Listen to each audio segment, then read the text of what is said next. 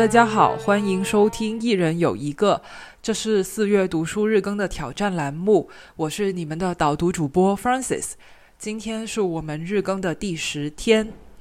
啊，今天是星期六，不知道你今天还需不需要工作上班呢？还是已经躺在家里的床上休息耍废？呃，不管怎样都好啦。今天是原本的法定双休日，那所以我就想跟大家聊聊疲劳、休息还有睡眠这件事情。啊，今天想要跟大家推荐的这本书呢，名字叫做《隐性疲劳：即使休息也无法消除疲惫感的真面目》。他是日本的一位医生所写的。那这个医生呢，他是专门研究疲劳、睡眠还有休息这方面的专家。他的名字叫做维本修身。嗯，因为我自己有一段时间就是经常感觉很疲惫，虽然睡了七八个小时，但是起来以后还是感觉浑身没劲儿。但你说累吧，他要倒不是你能够就是。粘床就睡着的那种累，反正整个人状态都不是很好，有点蔫蔫的那种感觉。那我就想说去读一点书，去了解一下人体的这个运作跟构造到底是怎样的，人为什么会觉得累，以及我们要怎么样做才能够更好的休息，去消除疲劳。那当我做 research 的时候，我就发现市面上有很多教你怎么样提高睡眠效率、怎么样休息的那些书，他们都有一些很功利主义的倾向。呃，比如说有好多书都是呃教你怎样睡得更少，但是睡得更好，这样的话你就可以有更多醒着的时间去工作赚钱。嗯，就比如说，你可能每天是你身身体的节律，就是要睡八个小时才够的。那么你读完他那本书以后，你只要睡五个小时就可以了，你就多出了三个小时的时间去赚钱。啊，首先我自己不是很认可这种对于睡眠跟休息的态度吧，就好像睡得多是一种罪过，睡眠是我们要努力去消灭的东西。呃，我知道有好多人都会这样想，就是觉得睡太多、喜欢睡懒觉的人就是懒啊，你对吧？你睡太多的人就会被人说睡懒觉，懒字都在这个词里面了。嗯，我觉得这种对于睡眠、睡眠的羞耻是我们需要去反思的。就我不是很认可这种价值观。另外就是说，我也觉得你一个人休息的。好，其实最终的目的都是为了更好的生活，对吧？更好的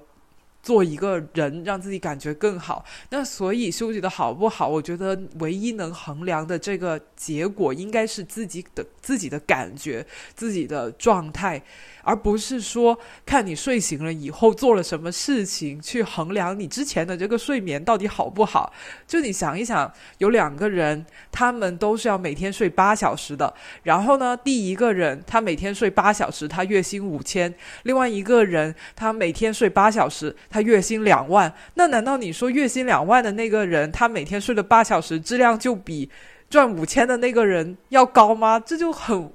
很滑稽的嘛，所以我我不是很喜欢那些 教你怎么休息的书。然后我今天要推荐的这本《隐性疲劳》，它就完全不是这样的一本书。它主要就是想要跟大家解释，呃，人为什么会感觉到疲劳，然后在这个过程里面，他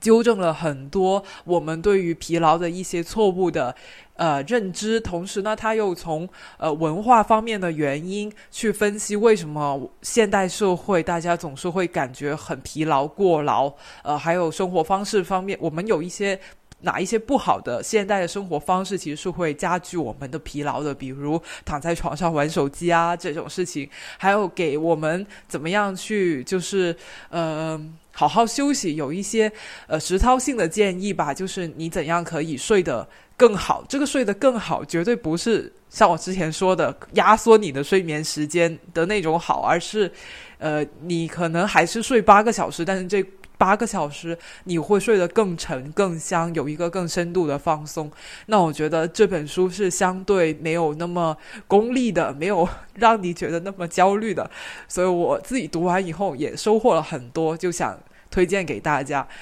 那我在这里简单的跟大家概述一下，就是这本书里面一些比较高光的内容吧。首先。这个这本书的作者呢，他区分了疲劳感跟疲劳这两件事情，啊，他认为疲劳的实质是你大脑的自主神经中枢超负荷。就是因为人，你做各种各样的活动，不管你是在案头工作，你在电脑前面工作，还是说你去健身、去运动，还是做饭、做家务，其实你做的一切活动都是需要用到你的大脑的，特别是你的自主神经中枢这一块地方。所以呢，就就是你感到累了，就是你身体的疲劳。就是具体来说，就是你的自主神经超负荷，但是你身体实际上已经到了疲劳的这一个状态，跟你人你的人感觉到疲劳这是两回事，因为我们会有很多。呃，别的感觉，比如说你感觉特别的兴奋，你感觉特别的快乐，你有很大的成就感，这一些比较呃刺激的感觉，它是有可能会掩盖掉你的疲劳感的。这个事情我是。有这个充分的体验呢，比如说我录节目，因为我节目每天都发很早嘛，所以我不可能是当天录的，我都是提前几天就录好。那我有时候就会一天录三期节目，那我录到第三期的时候，我就会觉得哇，我大脑好嗨，我就是说的越来越顺了，正是状态的这个时候，就感觉非常非常的兴奋，我就觉得我要我好想继续录下去，多录几期。就那个时候，其实我的大脑已经觉得疲惫了。比如我可能在录下一期节目的时候，我就会卡壳更多，词穷更多。这个其实就是我大脑已经疲惫的这样一个一个事实。但是我的心情是非常兴奋的，就就是有一种嗯很大的成就感，觉得说，哎，我今天居然能录三期节目，我真棒，我好了不起。那这样一个兴奋的感觉，它其实就会掩盖了我对身体。已经疲劳的这个讯号的接收，所以这个作者他区分了这个疲劳感知、这个疲劳跟疲劳的本质这个事实，我觉得是一个很重要的一个发现吧。它会启发我们，其实你要更加的呃细致的去觉察你自己的状况，不要因为一点一点点的这种兴奋的感受，就去否认你身体，或者说忽忽视你身体。释放出来的那些疲惫的讯号啊，对，就是这样。呃，还有他就是说，因为疲劳的实质是你大脑自主神经中枢的疲疲劳嘛，那所以其实嗯不存在，就是说你按头工作的累跟你体力劳动的累是两种累。其实都是对于你的身体来说，它都是同一种疲惫，就是你的大脑大脑感觉到累了，所以它其实是不鼓励大家，呃，工作完一整天以后，当你觉得已经很累了，你还去健身房撸铁，那其实是让你的身体超负荷的，嗯，所以就是，所以这也是我觉得有挑战了我以前的一些看法吧，因为我们好像就呃会，觉得说，哎，你。按头工作累是一种累，身体上的累是一种累，身体的累那种只是肌肉的酸痛而已。但这个呃，维本修身这位医生他就跟你说，其实你运动完以后累的也不是你的肌肉，还是你的大脑，因为你要协调你的神经、你的手脚啊，还有你运动也是需要你专注的嘛。所以这一些其实本质上还是在累着你的大脑，所以我们要注意到这一点。呃，还有关于就说怎么样消除疲劳这件事情，这个医生他就坚定的跟大家说，消除疲劳唯一有效的办法就是充足的高质量的睡眠，其他都只是辅助，只有睡眠才是最根本的去消除你疲劳的这个东西。我觉得这个也是一个嗯。觉得是有点啊，跟现在这些成功学违背的这样一个健康养生理念吧。因为现在大家好像都首先睡眠不足，肯是肯定的了，而且还有很多成功人士去炫耀自己每天只要睡五个小时就行了，他们是什么百万富翁啊、CEO 啊什么的，好像睡得多就是一个很丢脸的事情。你睡得多总是跟懒挂在一起。但我我觉得正是这种想法，让你没有办法好好休息。你就算睡睡多了、睡够了，你也会老是想着“哎呀，自责啊什么之类的”，让你没有办法很好的去享受这个睡眠。哦，说到这里，我想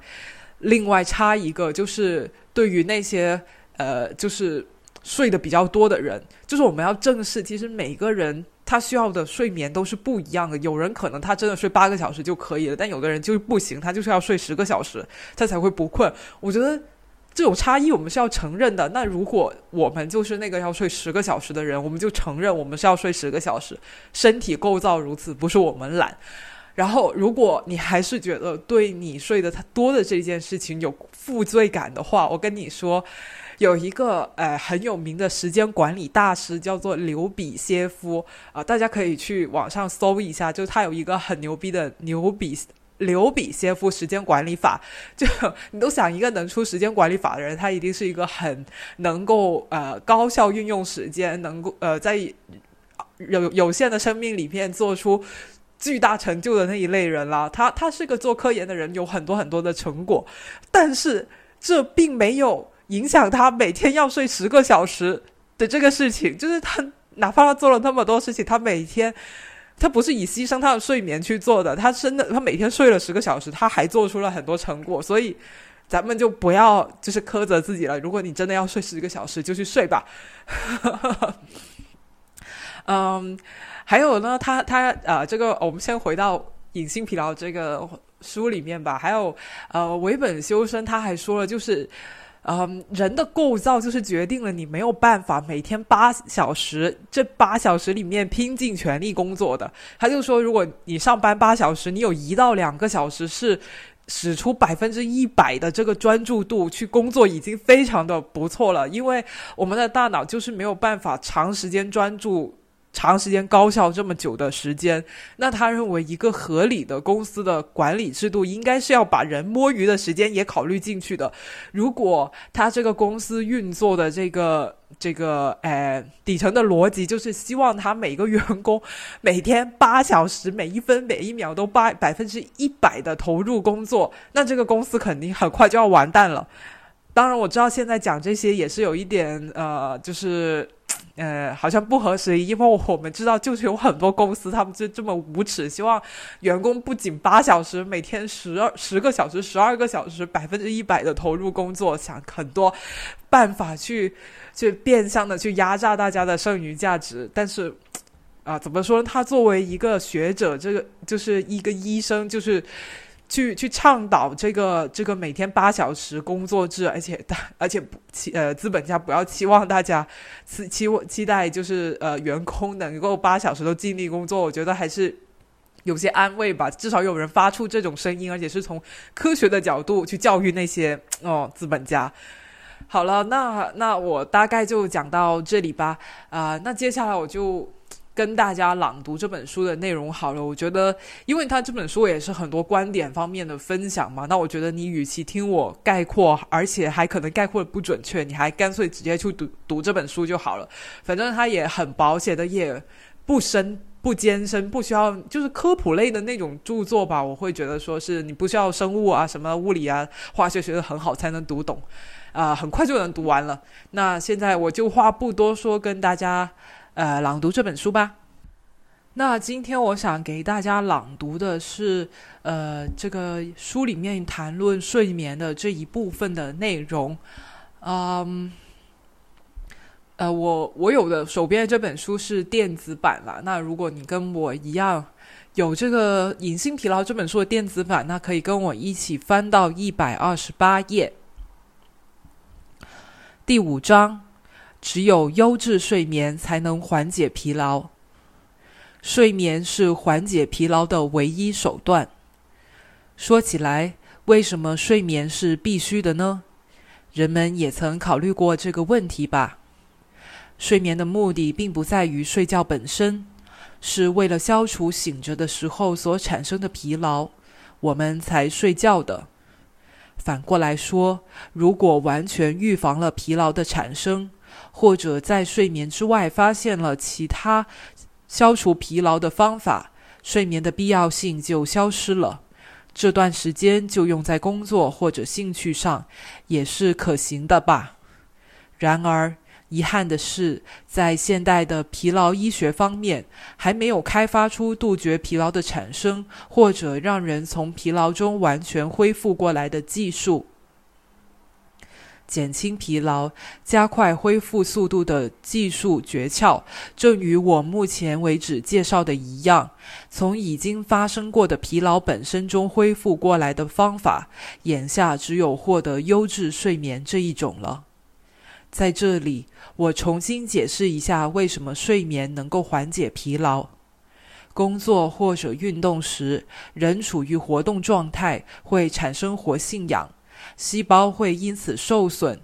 正如第二章介绍的那样，对受损的细胞进行修复的疲劳恢复物质 Fr 不分昼夜的释放出来，持续工作。但活动状态下，细胞受损氧化的数量会超过修复的数量，结果疲劳就积累了下来。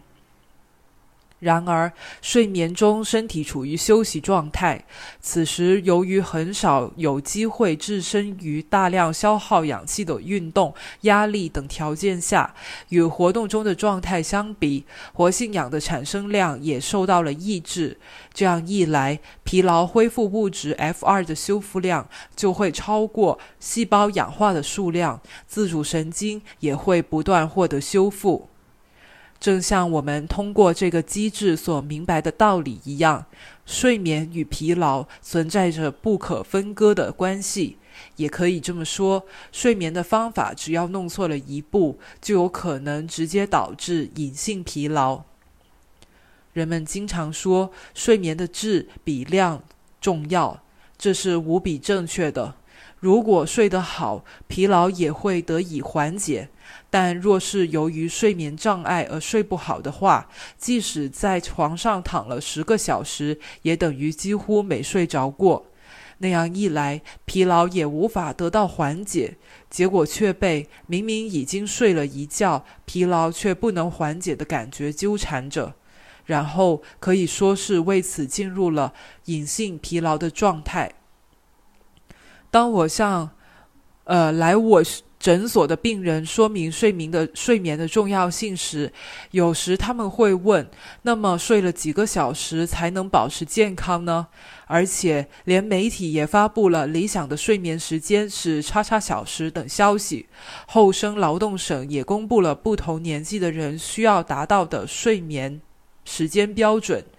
然而，遗憾的是，不得不说，这些说法是完全没有意义的。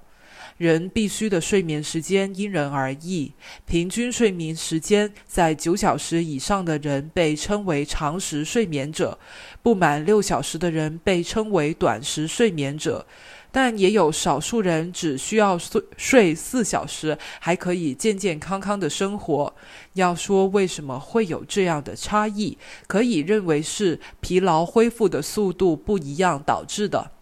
再加上，正如先前所说，尽管睡了很久，睡眠质量不好的话，也没有意义。也就是说，所谓的理想的睡眠时间，也只是所谓统计学上的有很多人睡叉叉小时就够了这种统计结果罢了。如果过分相信这个，就有可能搞不清楚自己真正需要的睡眠时间。睡眠负债。也是隐形疲劳的原因之一。那么，要调查、要调查自身必须的睡眠量与睡眠质量，该怎么做才好呢？关于睡眠量，在不设闹钟的前提下，自然醒来的时间是一个指标。疲劳累积的越多，自然醒来的时间常常就越晚。多次重复，取其平均值，就能知道大体的标准了。再者，倘若平日的睡眠时间与假日自然醒时的睡眠时间存在两小时以上的差距，那就可以推断出平日处于睡眠不足的睡眠负债的状态之中。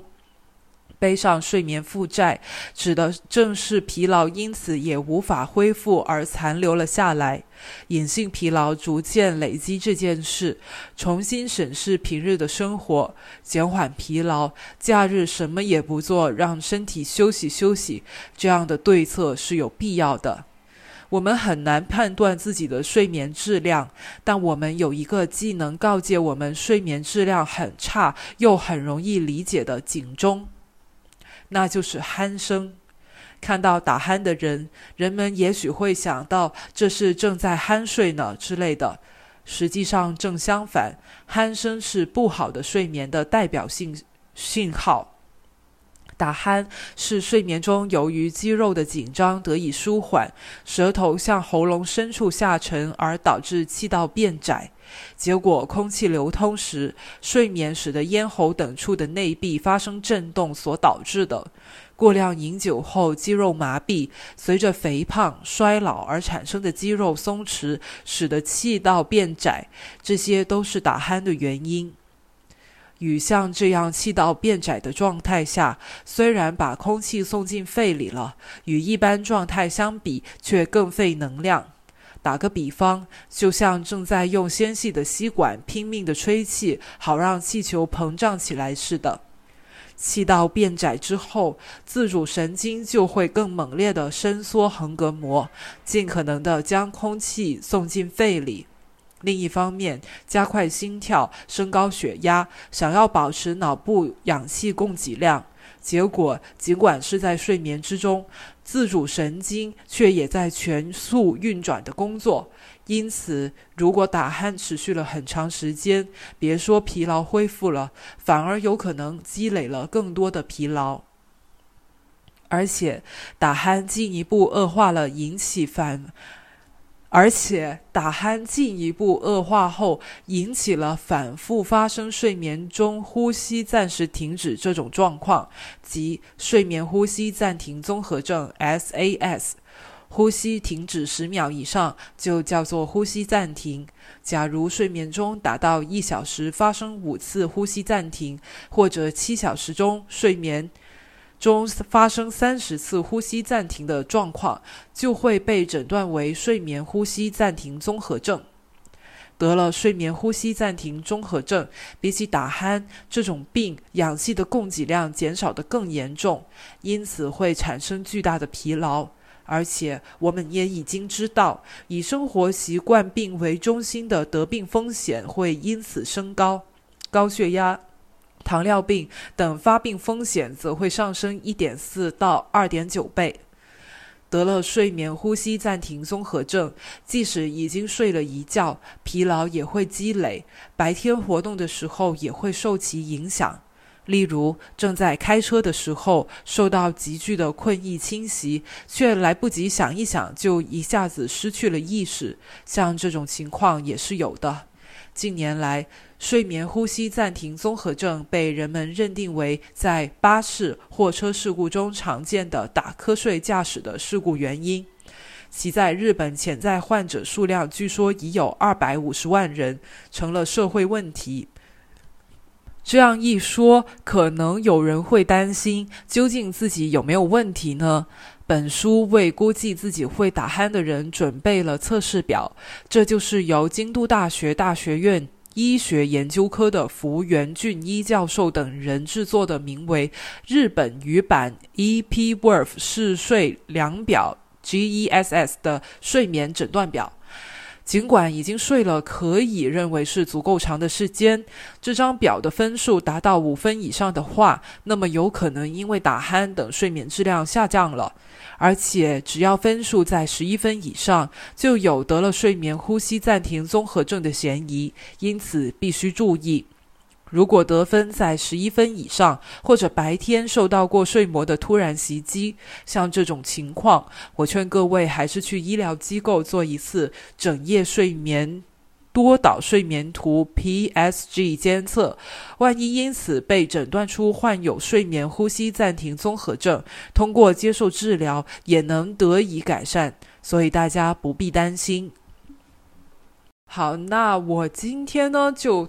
朗读到这个部分吧。呃，接下来他还讲了提高睡眠质量的五个方法，包括在固定的时间起床，做些轻松的运动，洗半身浴。在四十度以下的微温洗澡水里泡上十五分钟，将睡前一小时设为放松时间，还有选用橙色的灯光。之后还讲了三种降低睡眠质量的不好的行为。那我觉得它其实是既有理论，也有这个呃实操性的一些建议的。所以我觉得这本书还是相当的不错。